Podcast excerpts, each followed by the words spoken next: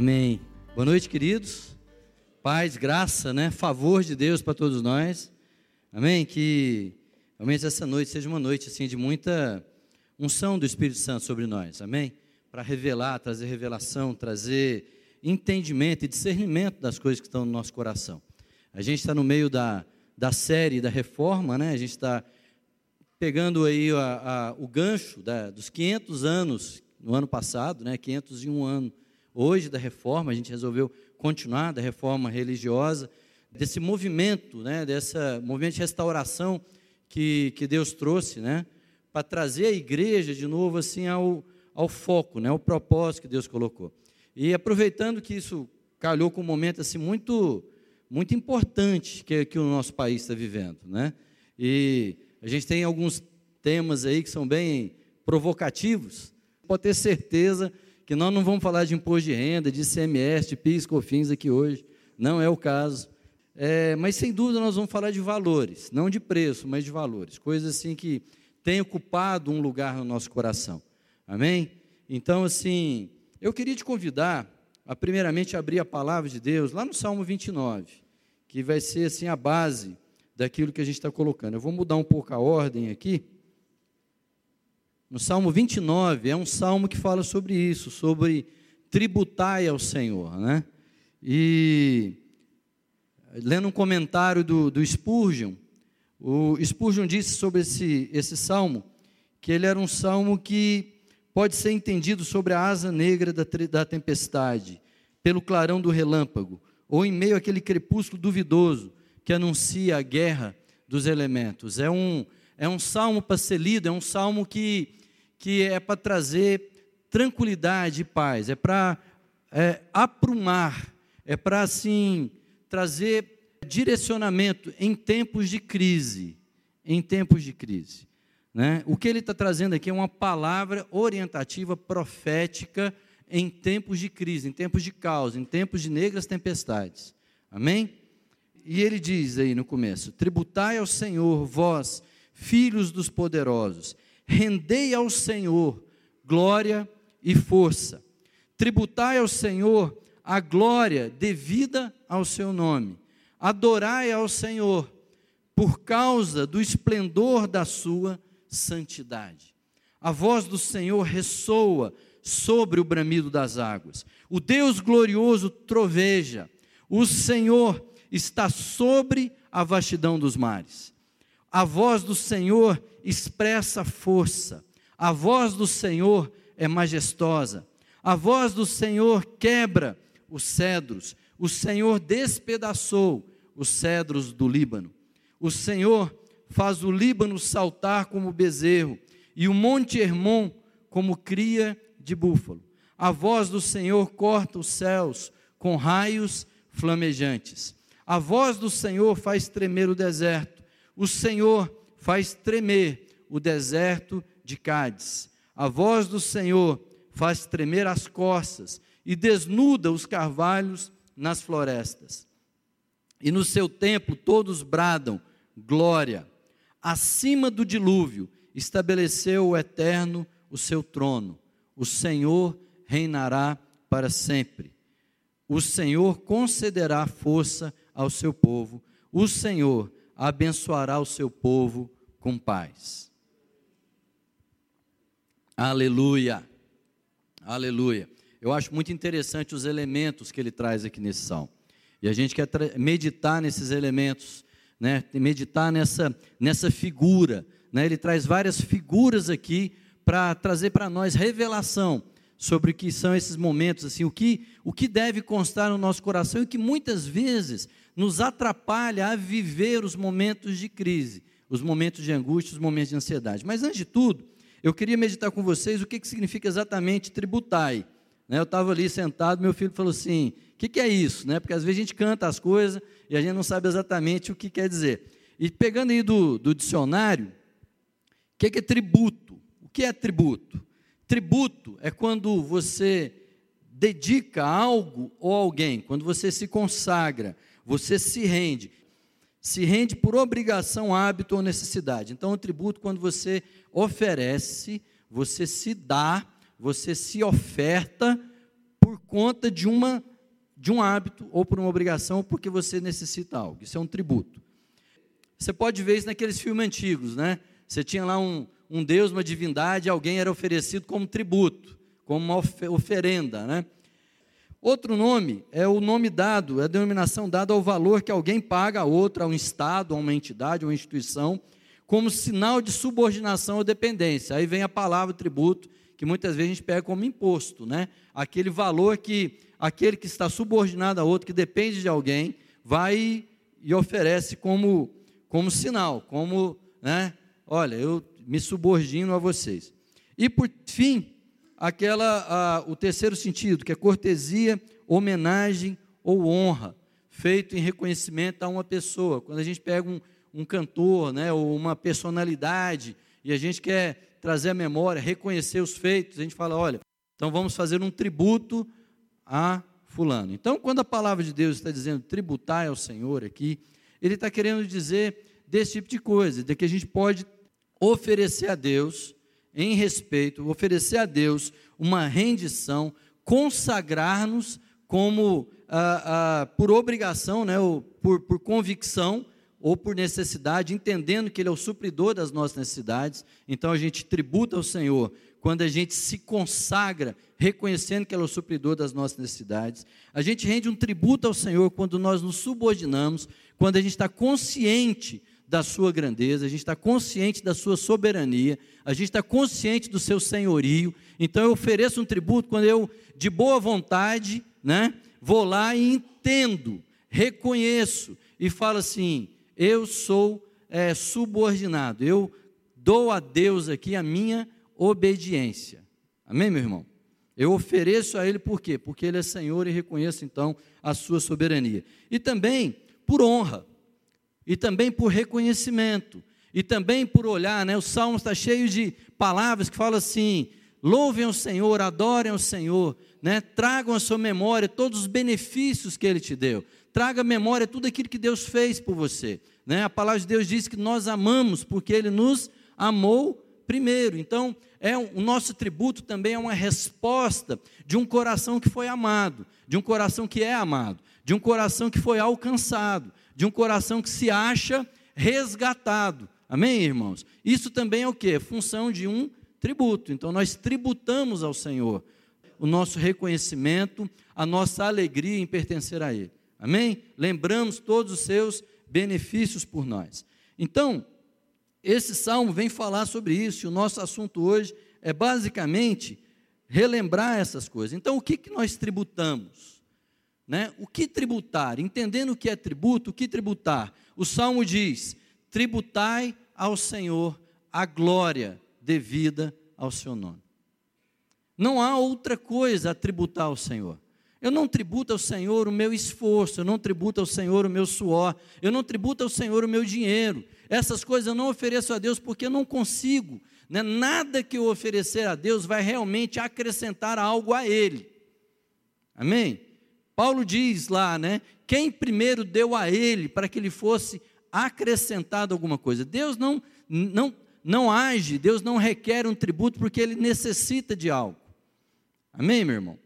Não é isso. Então nós, nosso Deus não não vem assim como se tivesse uma carência de reconhecimento e fala assim, gente, tributem a mim, porque eu sou uma divindade aqui, igual a gente vê lá nas, na mitologia grega, né? um povo, uns deuses cheios de crise, né? Lá ninguém sabe quem que é, tem crise de identidade o tempo todo, e está lá Deus numa crise de identidade, querendo então ser reconhecido. Não, irmãos.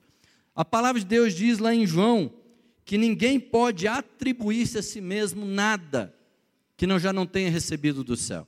Nós não podemos oferecer a Deus nada, porque tudo que nós temos já veio como presente dele.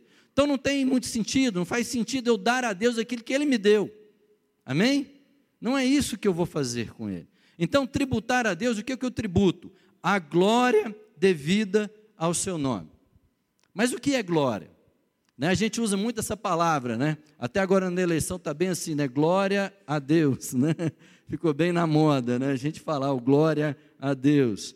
E o John Piper, ele colocou uma, uma, uma definição. O que, que é glória? Glória de Deus é a sua santidade sendo manifesta. O salmo diz: Adorai ao Senhor por causa do esplendor da sua santidade. A gente pode entender então, meu irmão, que glorificar a Deus, dar glória a Deus, nada mais é do que reconhecer a virtude de Deus, reconhecer os seus atributos, reconhecer a sua identidade. Então, eu adoro a Deus pela sua bondade e reconheço a sua bondade. Amém? Eu adoro a Deus pela sua soberania, porque eu reconheço a sua soberania. Eu adoro a Deus pela sua santidade, e eu reconheço a sua santidade. Mas não é só um reconhecimento de boca. E aqui começa a gente entender o que é uma reforma tributária.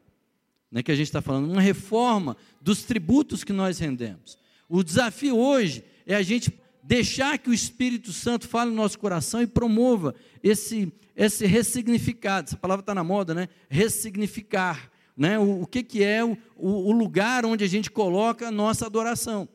Porque esse reconhecimento não é só uma coisa de boca, mas é uma vida que realmente se coloca em conhecimento da glória de Deus. Então, uma vida que reconhece a bondade de Deus, confia no amor de Deus.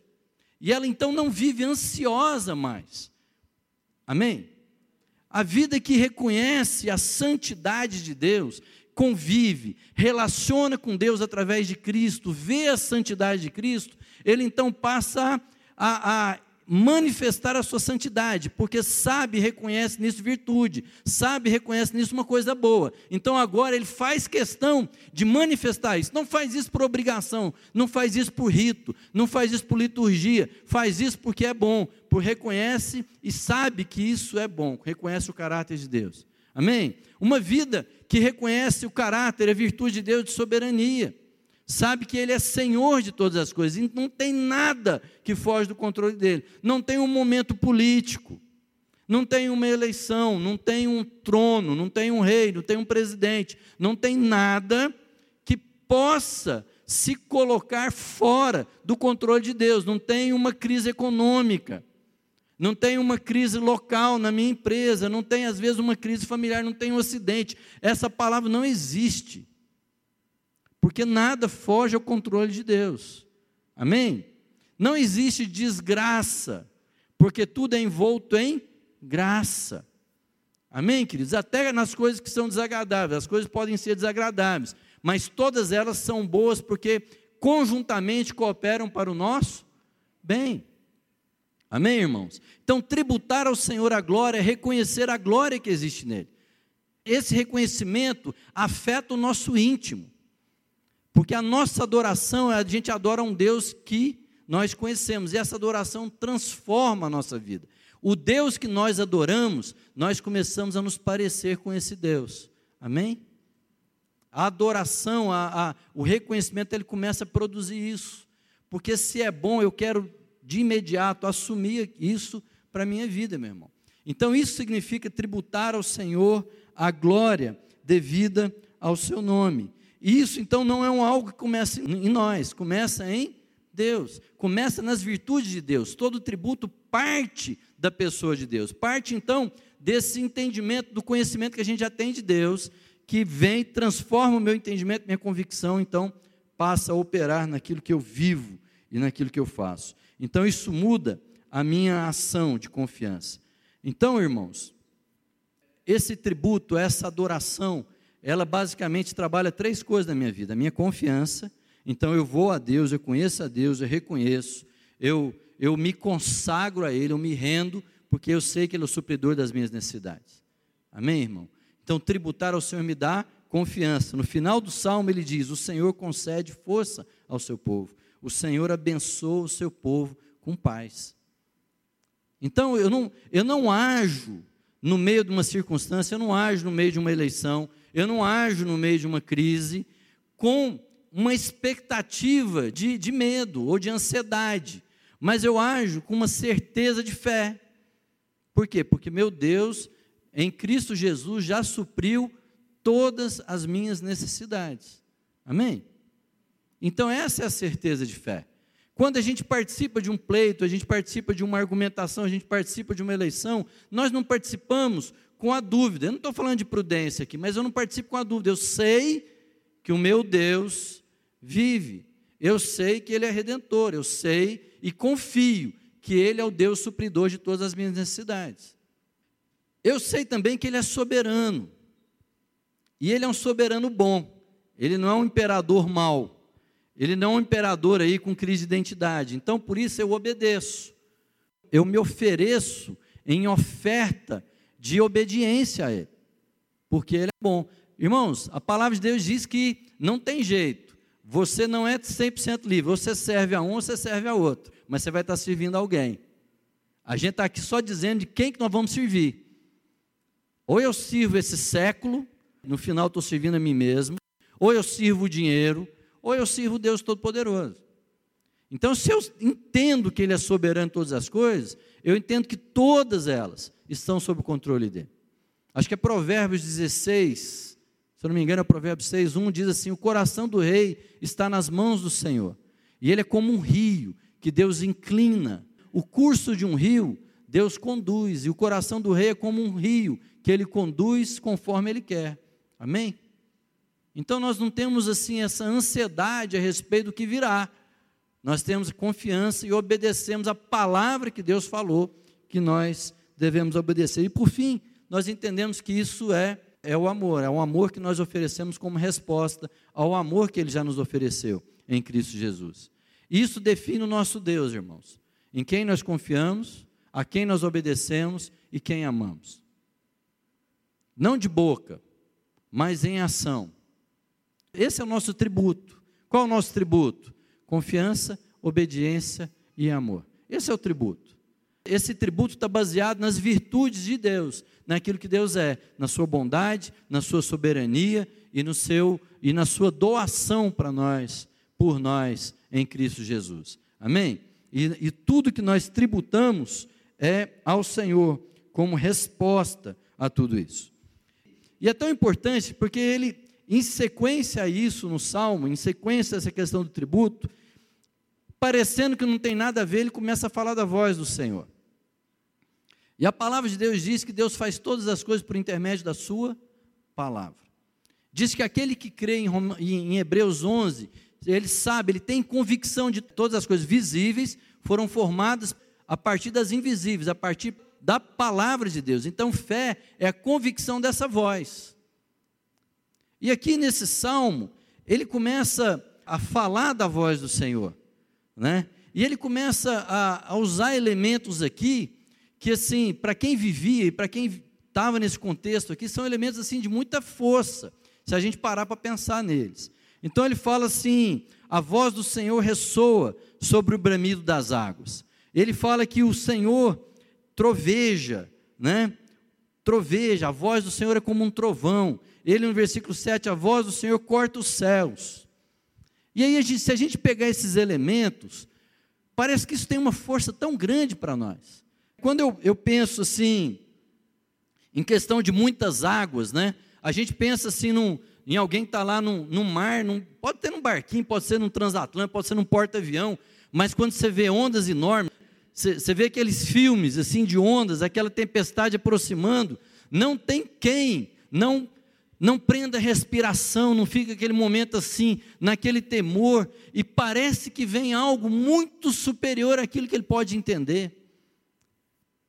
Às vezes você está lá sossegado na sua casa, esses dias, né, quando estava dando aquela chuva, a gente está lá sossegado, aí dá aquele trovão, você fala assim, nossa, esse foi perto. Parece que todo mundo para para comentar, todo mundo para para sentir, aquilo mexe nas nossas entranhas. Aquele trovão faz a gente prender respiração. Ou não? Não é? Quando começa aquele tanto de raio, e você olhando aquilo, aquilo lá te, né? por mais que seja uma força natural que a gente sabe cientificamente explicar, aquilo lá parece ter um poder que ninguém, nenhum de nós consegue deter. Parece ter um poder muito acima daquilo que a gente pode racionalizar. Não é verdade? Quem pode parar um raio?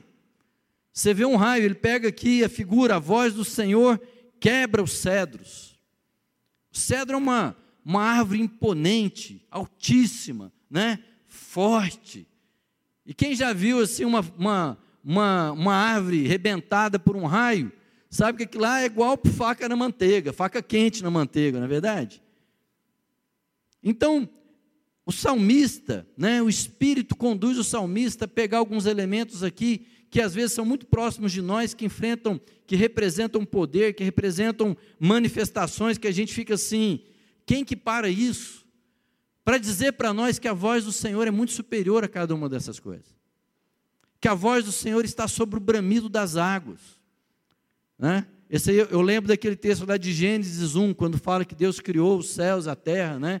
e a terra era sem forma e vazia, e o Espírito de Deus pairava sobre as águas. A voz do Senhor é voz de muitas águas. A gente pensa em mar, mas a gente pode pensar em chuva, tempestade, cachoeira, aquela coisa que faz barulho. Tem muita voz, tem muito barulho, mas a voz do Senhor se sobrepõe a todas elas. A voz do Senhor é poderosa sobre todas elas. O salmista está pegando e redesenhando, re colocando os nossos olhos, desviando os nossos olhos daquilo que às vezes é natural e para nós parece ter poder de definição dos rumos da vida, para aquilo que realmente tem poder de definição dos rumos da vida, que é a voz do Senhor. Amém, irmãos?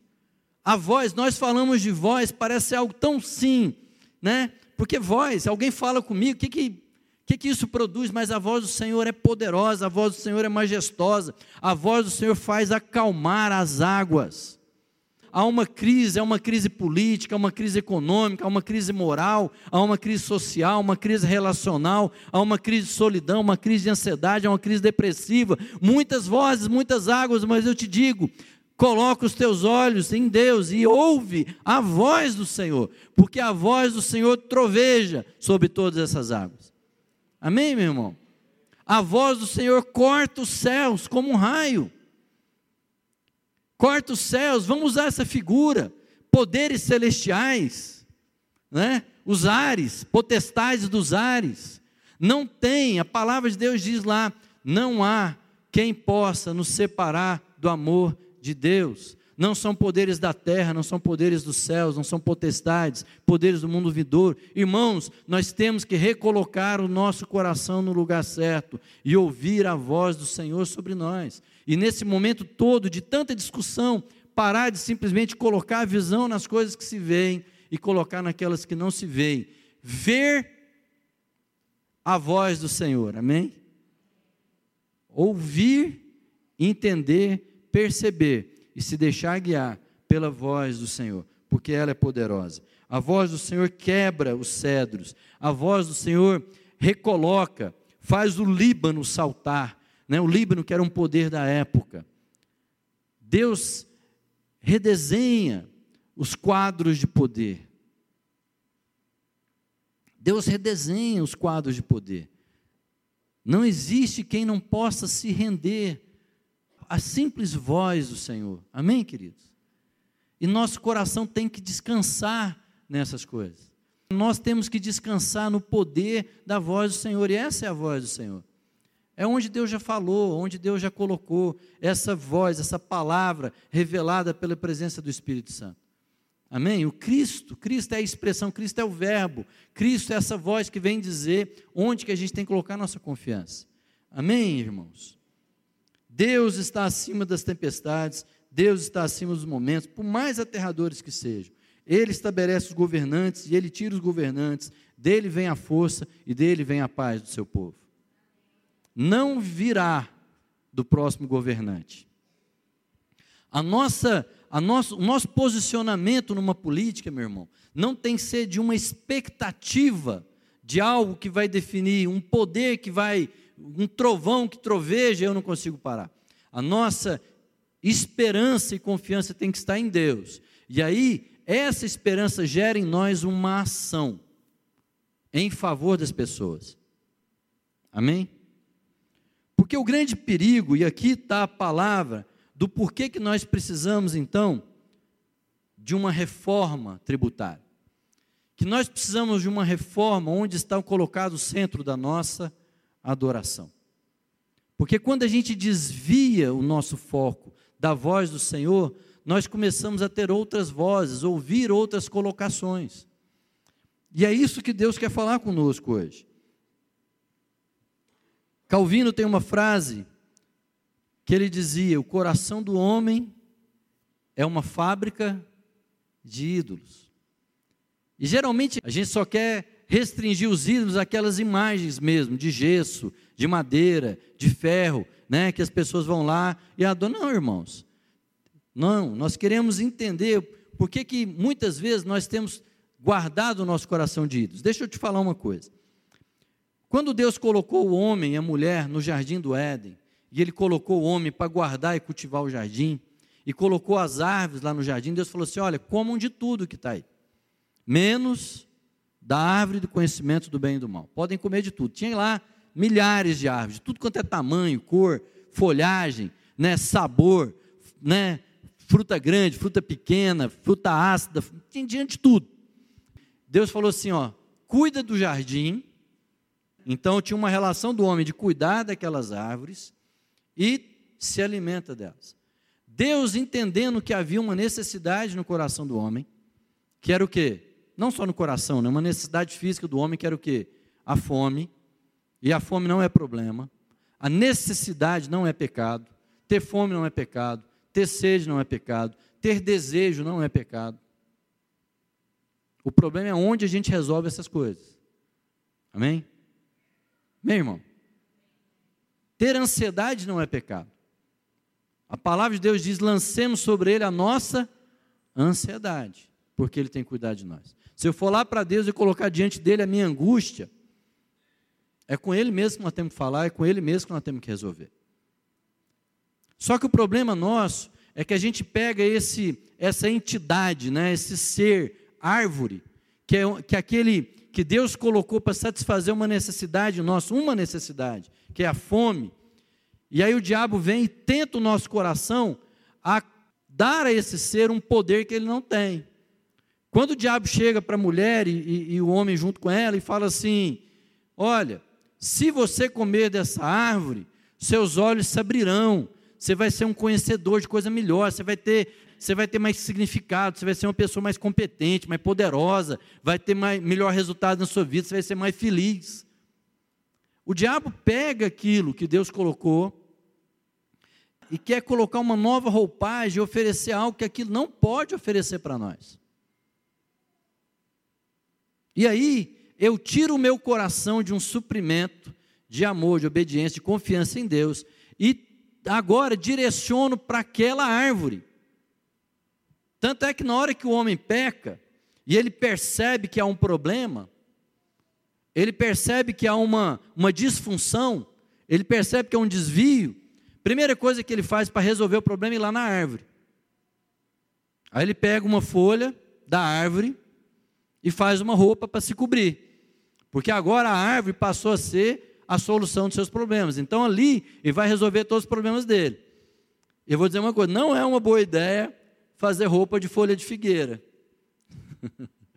Eu acho que vai dar uma coceira esse negócio, ainda mais se pôr no sol, não é verdade? Vai virar uma. Não é ou não? Então, o que, que isso fala para nós? Fala para nós, meus irmãos, que quando eu desvio o foco do Deus verdadeiro, eu começo a, a conviver com pessoas, eu converso, a conviver com coisas que Deus colocou na minha vida para que fossem bênção, para que fosse alegria, e de repente eu começo a desviar a minha atenção, a minha, a minha confiança, o meu amor, a minha obediência para essas coisas. Pronto, isso virou um ídolo na minha vida. Então, o ídolo não é simplesmente uma coisa ruim que se me aparece assim de repente, mas é algo que já estava na minha vida e que de repente eu concedo, de repente eu reconheço nele um poder que ele não tem. Deixa o Espírito Santo falar com você. Lá em Isaías, capítulo 44, o, pro, o profeta diz assim: olha, e é, e é, interessante, ele começa a falar como é que os ídolos vão, vão sendo gerados. Ele fala assim do homem que pega uma mudinha lá, vai lá e planta uma, uma árvore desde o início. Ele vai lá todo dia, imagina o tempo de crescimento de uma árvore. Porque às vezes os ídolos vão sendo gerados no nosso coração, que lá leva tempo, tem um processo de geração desse ídolo. Mas isso é, às vezes é intencional na nossa vida. Eu vou ali, acalentando um monstrinho, vou criando aquele monstrinho, aquele monstrinho vai crescendo. E aí, ali, eu vou lá, planto aquela árvore, adubo aquela árvore, rego aquela árvore, aquela árvore cresce, cresce, cresce. Até um dia que eu chego, passo o machado naquela árvore. E daquela árvore eu corto metade dela. Metade dela, né? O, o profeta diz lá: metade dela eu corto mais, picoto ela, ela vira lenha para me aquecer, fazer comida, né? E, e, e, satisfazer algumas necessidades. E da outra metade, ele vai lá e faz um ídolo, faz uma imagem. E aí ele vai lá e se ajoelha diante daquela imagem e fala assim: essa imagem agora passa a ser aquele que vai resolver meus problemas. Isso parece tão distante da gente, né? Porque isso parece tão, sei lá, pré-história, né? Tão idade média, tão uma coisa assim. Não, a gente é muito a gente é muito letrado para isso, né? Para achar que vai ser aquelas sociedades primitivas que vão lá oferecer um tributo para o vulcão. Mas, irmãos, nós fazemos isso. E nós precisamos começar a reconhecer esses ídolos que nós temos erguido no nosso coração. O que, que é então? O que, que é isso? O que, é um ídolo? O ídolo, então, é um Deus que eu faço segundo a minha imagem, algo que eu condiciono e desenho segundo aquilo que eu quero, algo que eu quero ver em alguém, e alguém que vai me servir, onde eu serei soberano dele, porque agora, a partir daquele momento, ele tem que satisfazer as minhas necessidades. E vai trazer benefícios para mim. E aí eu coloco nesse Deus que é incapaz de se mexer, incapaz de ver, tem olhos, mas não veem, tem ouvidos e não ouvem, tem boca, mas não falam, tem pés, mas não se movimentam. O que, que isso quer dizer? Que eles não podem fazer coisa alguma por mim. Lá em Isaías diz assim: por mais que alguém o chame, ele não dá qualquer resposta, ele não tem reação. Os deuses são incapazes de salvar quem quer que seja das suas aflições. Então, o que é essa idolatria? Idolatria é tributar, reconhecer, amar confiar em algo ou em alguém que não tem poder para salvar, não tem poder para mudar situação nenhuma, não tem condição, não tem competência, não tem capacidade nenhuma. Mas mais ainda, tem uma definição que eu vi no, no livro do Timothy Keller que ele diz assim: é tomar uma alegria incompleta desse mundo e construir a vida inteira em torno dele. Irmãos, um ídolo então é uma coisa boa que Deus me deu, é uma alegria que Deus me deu, mas que não é completa por si só. E eu de repente resolvo pegar essa coisa, essa alegria colocar nele toda a minha esperança e começo a viver em função dessa coisa. Por exemplo, eu tenho Deus do sucesso. Eu começo então a pegar o meu trabalho. Trabalho é bom? Trabalho é ótimo. Deus colocou a gente para trabalhar. Só que ao invés de entender que o meu suprimento vem de Deus, agora eu venho achando que o meu suprimento vem do trabalho. Ao invés de das minhas alegrias, dos meus reconhecimentos estarem assim na minha relação de, com Deus, e vem do meu contexto com a família, e vem do meu convívio com os amigos, não. Eu começo a focar no trabalho, porque só o, o tapinha do meu chefe nas minhas costas para dizer parabéns, muito bem, aquilo ali já me. Né, a minha promoção, uma cartinha de recomendação, aquilo ali agora passa a ser o centro da minha alegria. E não, não se engane, querido. Todo ídolo, toda idolatria é um culto. Todo culto tem um sacerdote. Todo culto tem um templo. Todo culto tem um ritual. Todo culto requer um sacrifício.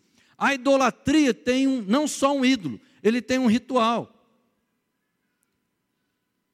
No altar do Deus sucesso, crianças são sacrificadas. No altar do Deus trabalho, que é bom, o trabalho é bom, mas quando ele passa a ser a fonte da alegria, eu começo então a sacrificar todo o resto, começo a sacrificar o um amigo, tempo com a família, meus filhos. Rede social é boa, mas eu posso estar sacrificando muita coisa no altar da rede social. Eu tenho um Deus, o Deus da beleza.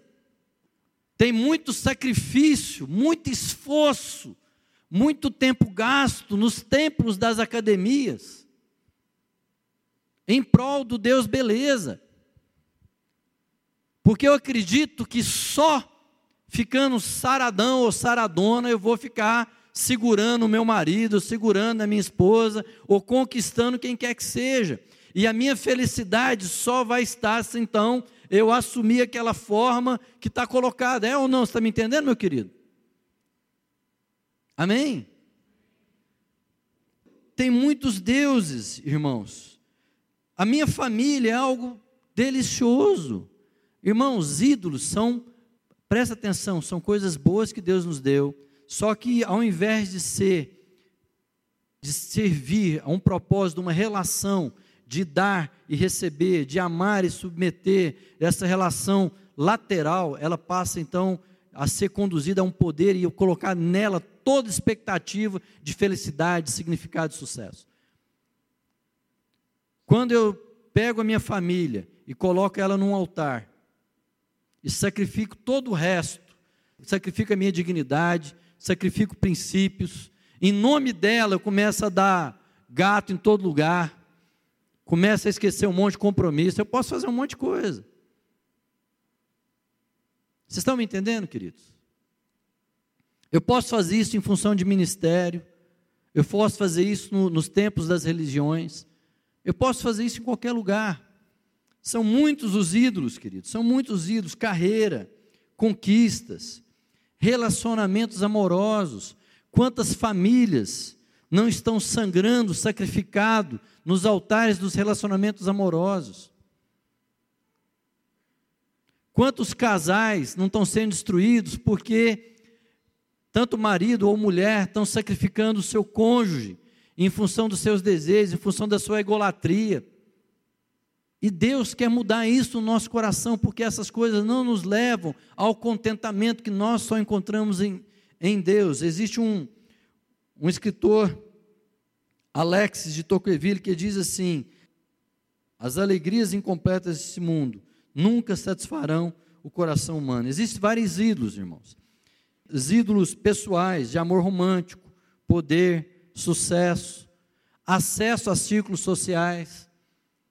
Muito desses desafios de internet, né, para os adolescentes, muita desgraça está acontecendo aí, são sacrifícios que os adolescentes fazem para se incluírem nos templos do convívio com seus, com seus iguais, lá nos seus quartos, adolescentes mandando nudes uns para os outros, ou participando de desafios simplesmente para poder participar dos círculos. Você está me entendendo, querido? E aí nós estamos colocando a nossos olhos, nós estamos esperando satisfação do lugar que é incapaz é incapaz de me conferir toda a alegria. Deus colocou a minha esposa na minha vida, para que eu pudesse conviver com ela e exercitar com ela o amor de Deus na vida dela, para me entregar por ela, e exercitar a humildade e a submissão para receber dela aquilo que Deus deu na vida dela. É uma árvore de bondade de Deus na minha vida.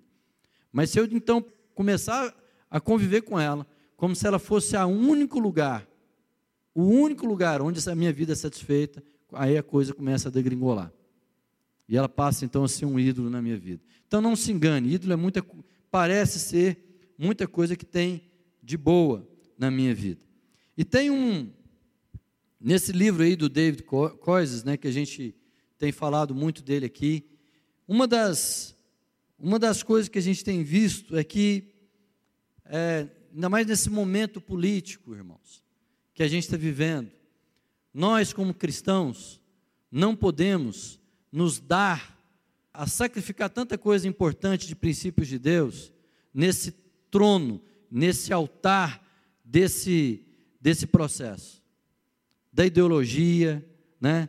E, e eu não estou dizendo aqui, irmãos, como igreja, que nós não podemos argumentar, que nós não podemos debater, que nós não podemos, né, arrazoar.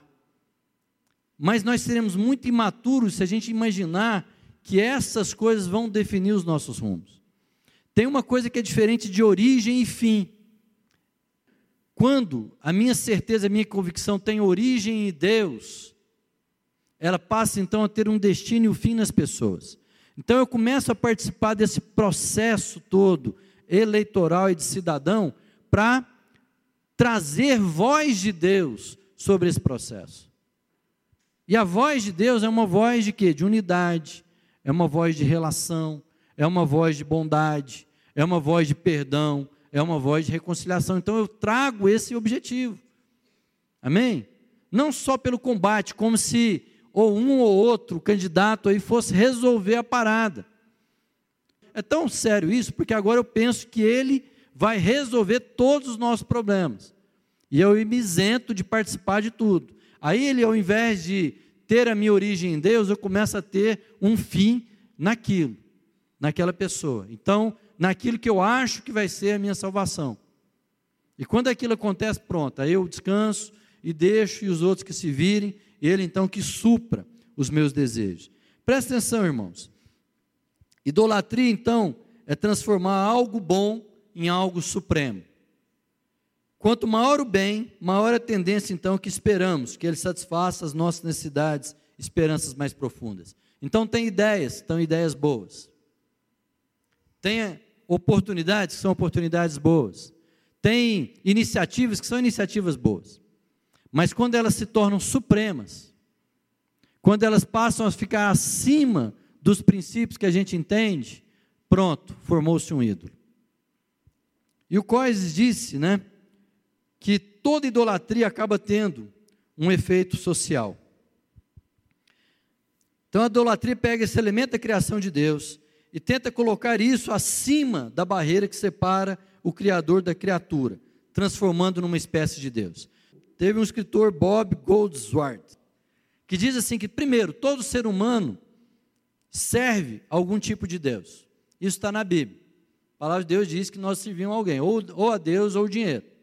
Né? No fim, ou, ou eu sirvo a mim mesmo, meu Deus sou eu mesmo. Né? Quando eu sirvo o dinheiro, eu estou servindo a mim, porque eu estou servindo o meu desejo. Ou eu sirvo a Deus. Então, no final das contas, eu sirvo a alguém. Dinheiro é bom. É bom quando ele me serve. O problema é quando eu confio nele, amo o dinheiro, né? O amor ao dinheiro é a raiz do quê? De todos os males. Isso quando começa a ter uma dimensão equivocada na minha vida, de controle, aí pronto, aí a coisa degringola. Então, primeiro, todo ser humano serve a algum tipo de Deus. Segundo, cada um é transformado à imagem do Deus a quem serve. Você pode ver que nesses templos da academia, nesses templos das empresas, o linguajar, a cultura, a vestimenta, o jeito de ser, todo mundo começa a ficar assim, sendo transformado na mesma coisa, fica todo mundo parecidinho. Né? Senta numa roda, só fala daquele assunto. Nos estádios, né? Tem gente, tem o, futebol, tem tudo pode virar. É ruim por si só não, mas tudo isso vira o quê? Um Deus, aquilo nos transforma. Aquilo vai mudando o nosso linguajar, o nosso entendimento, o nosso pensamento. E por fim, irmãos, Cada um é transformado em imagem do Deus a quem serve. E as pessoas então estruturam sua sociedade, a sua própria imagem. As ideologias têm esse efeito em nós. As ideologias, quando elas passam a ser o centro da minha expectativa, e eu acho que elas são o centro da solução, elas passam então a ser o centro do meu problema, porque eu começo a colocá-las acima de todas as coisas. Agostinho disse assim: primeiro, que o nosso coração permanece inquieto até descansar em Deus, mas segundo, que toda comunidade se une em torno dos objetivos comuns do seu amor. Uma ideologia pode defender liberdade, só que quando aquilo começa a se tornar um ídolo, em nome da liberdade, em nome do bem comum, eu começo então a trazer os sacrifícios. Quando aquilo começa então a se tornar ídolo. E eu sacrifico em nome do, do altar da liberdade princípios. Princípio de unidade, princípio de relação, princípio de ouvir o contraditório, ouvir o outro. Princípio da multiformidade de tudo aquilo que Deus criou. Ideologias defendem né, o bem comum, o bem social. Mas em nome disso, muita coisa entra nesse altar. Vocês estão me entendendo, queridos? E aí, ele diz uma coisa: as ideologias acabam sendo inevitavelmente religiosas, porque elas passam a ser instrumento que de salvação. Elas passam a ser instrumento de alívio, elas passam a ser um instrumento de suprimento das minhas necessidades. Elas deixam de ser o que podem muitas vezes ser meios de se debater algo, ideias de transformação. Elas podem ser ideias, ideias que em determinado momento podem ser aplicadas umas, ideias que em determinado momento, em outro contexto, podem ser aplicadas outras. Porque o homem de Deus consegue entender o tempo para todo propósito. Há um tempo para todo propósito debaixo do céu. Eu posso ter ideologia na minha vida, que a minha ideologia é só abraçar. Mas a palavra de Deus diz que é um tempo para abraçar e é um tempo para deixar de abraçar. E os dois momentos são necessários para cumprir um processo. Eu posso ser o cara da ideologia só do abraço. Mas tem um momento da ideologia do não abraço. Você está entendendo o paralelo? E esses dois momentos são necessários e a gente, como homem de Deus, tem que entender qual é o momento, qual é a palavra para cada um desses tempos. Amém, meu irmão? Tudo baseado no que? Na voz do Senhor, que sustenta e é majestosa e é sobre todas as coisas. A ideologia, queridos, amadurecida, né? Ela vai dizer que a salvação vem de nós. Eu posso achar que essa salvação vem através da maximização da liberdade individual, ou ela vem pela maximização aí da propriedade comum, ou ela vem da submissão dos indivíduos à vontade coletiva, ou de nenhuma vontade coletiva, mas do indivíduo como centro. Eu posso colocar cada uma dessas coisas que podem ser boas como ideias para ser debatidas no momento, mas nunca como único instrumento de salvação e como única ideia que tem que prevalecer sobre todas as outras. Ela pode prevalecer em determinado momento, mas em determinado outro momento fala assim: não, agora é a hora de outra coisa. E a gente tem que saber lidar e conversar com isso. Eu falo que agora nós vivemos um momento como igreja de aprender a maturidade da conversa. Eu não acho que nós temos que esconder os nossos, os nossos debates. A gente só tem que aprender a debater sem sacrificar as nossas amizades, sem sacrificar aquilo que é mais importante. Não é ficar de mimimi muitas vezes, assim, agora também não sou seu amiguinho. Não é isso. Nós temos que ter maturidade de saber falar e conversar uns com os outros. Quando Jesus está lá no Sermão do Monte falando assim: olha, resolve as suas causas, anda um com o outro, mas se de tudo você não conseguir, vai para o juiz. Irmãos, o juiz, alguém para julgar as nossas causas, é quando eu já não tenho mais maturidade de conversar alguma, com uma outra pessoa e chegar na ele, com ele em um acordo. E Deus quer de nós essa maturidade. Essa maturidade que é fundamentada no amor de Deus, essa maturidade que é fundamentada em misericórdia, que é fundamentada em convicção. Amém, irmãos? Mas que não sacrifica né, o fato de sermos família. A gente tem que aprender a fazer isso. Amém? Entendendo que a solução não está né, naquilo que virá. Nós não vivemos num império.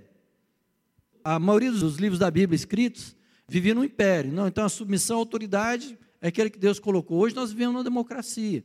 A gente pode votar. A gente tem que né, colocar a nossa opinião no voto, a gente tem que expressar, a gente tem que manifestar isso.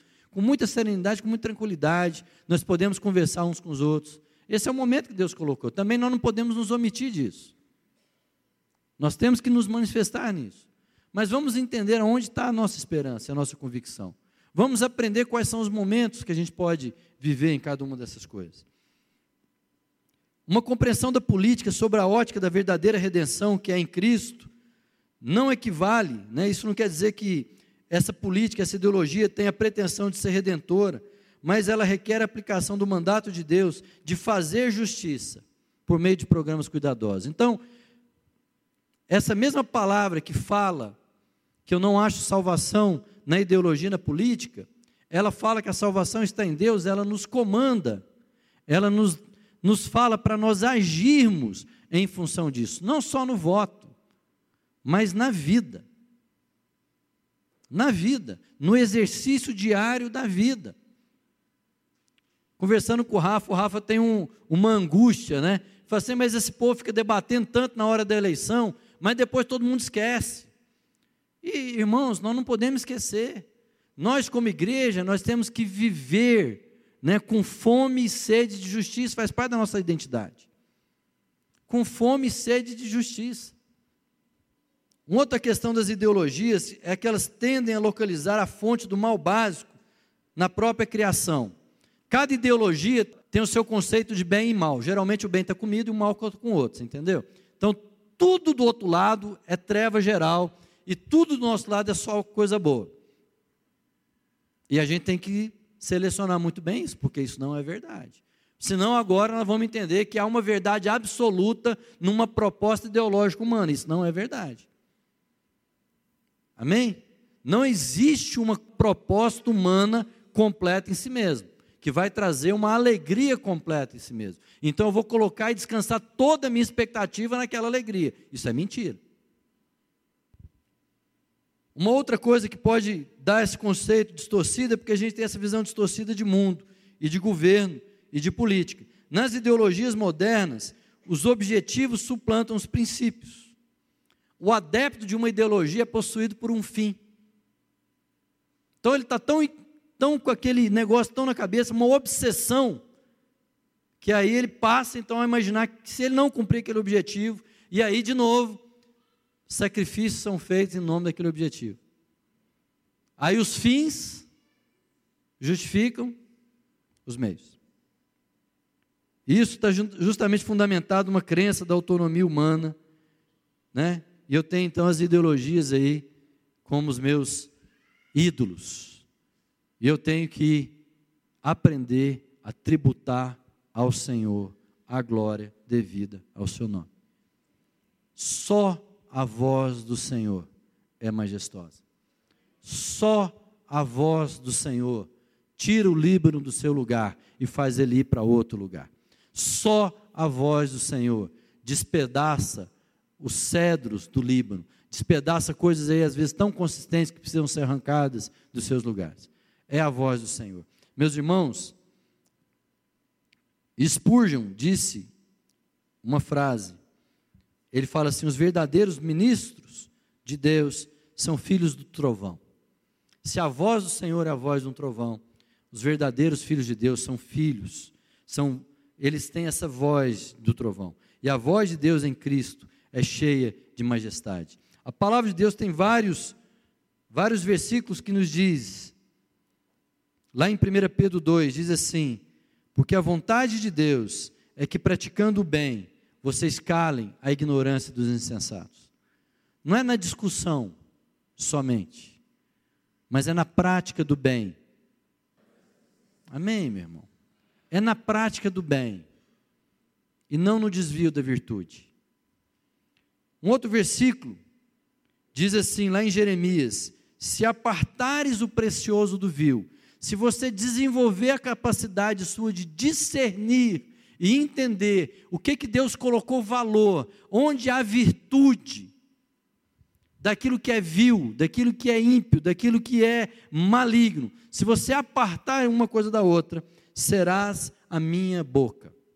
Essa voz do Senhor vai se manifestar, e nós tributaremos ao Senhor a glória, porque reconheceremos e manifestaremos a glória devido ao seu nome. Amém, queridos? Irmãos, a gente vive um tempo agora que é preciso haver discernimento do que é precioso e do que é vil. E esse caráter que identifica o que é precioso e o que é vil não está na ideologia. O caráter que identifica o que é precioso e o que é vil está na palavra de Deus. Existem métodos que podem ser bons em um determinado momento e não serem mais num determinado momento seguinte.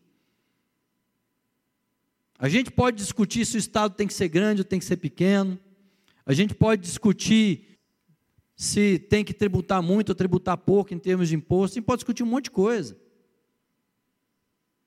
Qual é a melhor coisa que determina o momento? Mas Deus nos chama assim: se você aprender a discernir o que é precioso do que é vil, você vai ser a minha boca, e a voz do Senhor, que é cheia de majestade, vai ser manifesta através de você. Nós não temos que ter medo do momento que vem, mas nós temos que ter prudência. Provérbios diz, Provérbios 22, 3: O prudente percebe o perigo e busca refúgio, o insensato, contudo, passa adiante e sofre as consequências. Em outro versículo ele diz assim: a pessoa perspicaz percebe o perigo e busca refúgio. Perigo, os dois lados estão vendo. Uns vê perigo numa coisa, outros vê perigo noutra. Vocês estão me entendendo? Amém? Mas nós temos que entender pela palavra de Deus o que, que de fato é perigo e o que, que não é. A palavra de Deus tem que nos nortear nessas coisas e dar-nos a nós, pelo Espírito Santo, discernimento para discernir o que, que é precioso daquilo que é vil. De sorte que nós somos embaixadores da parte de Deus, da parte de Cristo, como se Deus rogasse por nosso intermédio. E o que que Deus roga por nós? Que todos vós vos reconcilieis com Deus através de Cristo Jesus. Essa é a palavra, esse é o clamor, essa é a voz de Deus, da reconciliação. Jesus Cristo veio, Jesus Cristo veio para destruir as obras do diabo. Mas a palavra de Deus diz lá em Efésios que Jesus Cristo destruiu as barreiras de separação, os muros da divisão. Então, se a gente fizer uma matemática de se A igual a B, B igual a A, eu sei que as paredes de separação são obras do diabo. E não somos nós. Irmãos, não seja achado lutando com Deus. Não seja achado lutando anti-Cristo. Não seja achado lutando anti contra Cristo. Erguendo aquilo que ele destruiu. Amém? Erguendo aquilo que ele deu sangue para destruir. Vamos ter maturidade, irmãos, para apresentar os nossos argumentos, para colocar as questões, mas que isso nunca produza em nós separação, que isso não traduza em nós os nossos ídolos de salvação, que isso não coloque ali as nossas angústias, que você não mude do país se tudo der errado, se o outro candidato for eleito. Amém? Não desista. Você está aí para você entender, honrar e tributar ao Senhor a glória devida ao seu nome. Tributai ao Senhor, vós, filhos dos poderosos, rendei ao Senhor glória e força. Tributai ao Senhor a glória devida ao seu nome. Adorai ao Senhor por causa do esplendor da sua santidade. E é essa santidade que precisa santificar esse mundo. Amém? E nós manifestaremos essa glória. Mas eu quero te desafiar. Eu quero te desafiar, querido. Não tem como a gente passar por essa palavra sem um desafio, sem o Espírito Santo nos incomodar no nosso íntimo, para a gente identificar e discernir no nosso coração o que é precioso do que é vil. Se existem ídolos, se é o dinheiro que eu tenho colocado de esperança, se é a beleza, se é o trabalho, se é o sucesso, se é a aceitação, onde que eu tenho colocado ídolos, irmãos? Deus quer reformar isso na nossa vida. Deus quer transformar isso no nosso coração. Mas é e Ele está falando isso hoje. Se você trouxe, se você veio aqui hoje, é porque Ele quer te desafiar a, a, a converter. Se a palavra de Deus fala que nós precisamos nos converter dos ídolos ao Deus verdadeiro. Estou te falando que você não tem aceitado Jesus Cristo, mas muitas vezes nós aceitamos coisas na nossa vida que começam a tomar um volume que não deveria. Mas hoje, agora, é a hora do arrependimento. Agora é a hora de falar para Deus: Deus, eu tenho aceitado outros ídolos, eu tenho colocado a minha esperança em coisas que não são lugares de se colocar esperança. Mas o Senhor está falando comigo, o teu espírito quer produzir vida e trazer verdadeira adoração, verdadeiro tributo ao Deus, ao único que é digno de receber o louvor, o poder, a força, a glória, hoje e sempre em todas as coisas. Amém? E o Senhor está falando com você.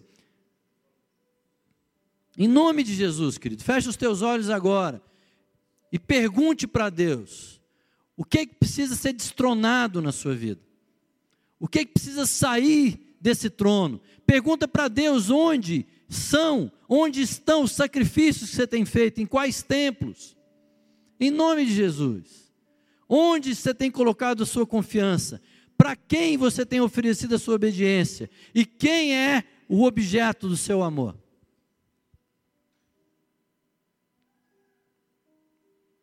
Oh Deus, tem misericórdia da nossa vida. Tem misericórdia do nosso coração. Não nos permita, Pai, não permita que, que sejamos enganados pelo inimigo, Senhor, e comamos dessa árvore, e a gente espere dessa árvore de conhecimento coisas, ó Pai, que só o Senhor pode entregar. E o Senhor já nos entregou em Cristo Jesus todas essas coisas. Oh Deus, transforma o nosso coração agora, para reconhecermos o Senhor como voz majestosa, como voz bondosa, como voz caridosa, misericordiosa, Pai, o Senhor Pai, toda a tua glória, que a glória do Senhor inunde o nosso coração.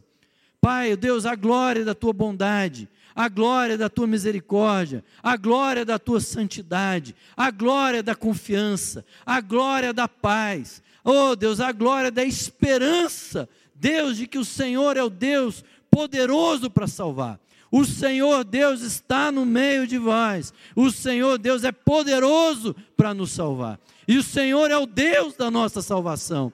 Deus produz agora, arranca, Senhor, traga discernimento no nosso coração, de onde, quais são os nossos ídolos, e que eles sejam arrancados, ó Deus. Deus, para que o Senhor seja o único, nós queremos dizer com a nossa boca: Tu és o nosso Senhor Jesus Cristo, Tu és o Senhor das nossas vidas. E toda a nossa vida, toda a nossa casa, toda a nossa família, todos os nossos filhos, todo o nosso trabalho, Senhor, toda a faculdade, todo o ensino, toda a nossa relação, todas as amizades, toda a família, todos os parentes, Deus, toda, todo voto, toda ideologia, Pai, toda manifestação se rende, nós rendemos, nós oferecemos, Senhor, no altar da nossa adoração a Ti, Senhor, porque o Senhor é lindo, o Senhor é maravilhoso, a voz voz do Senhor é majestosa e ela troveja sobre as muitas águas, Deus. Em nome de Jesus, sara nosso coração, sara o nosso coração. Deus, e produz em nós a vida que está,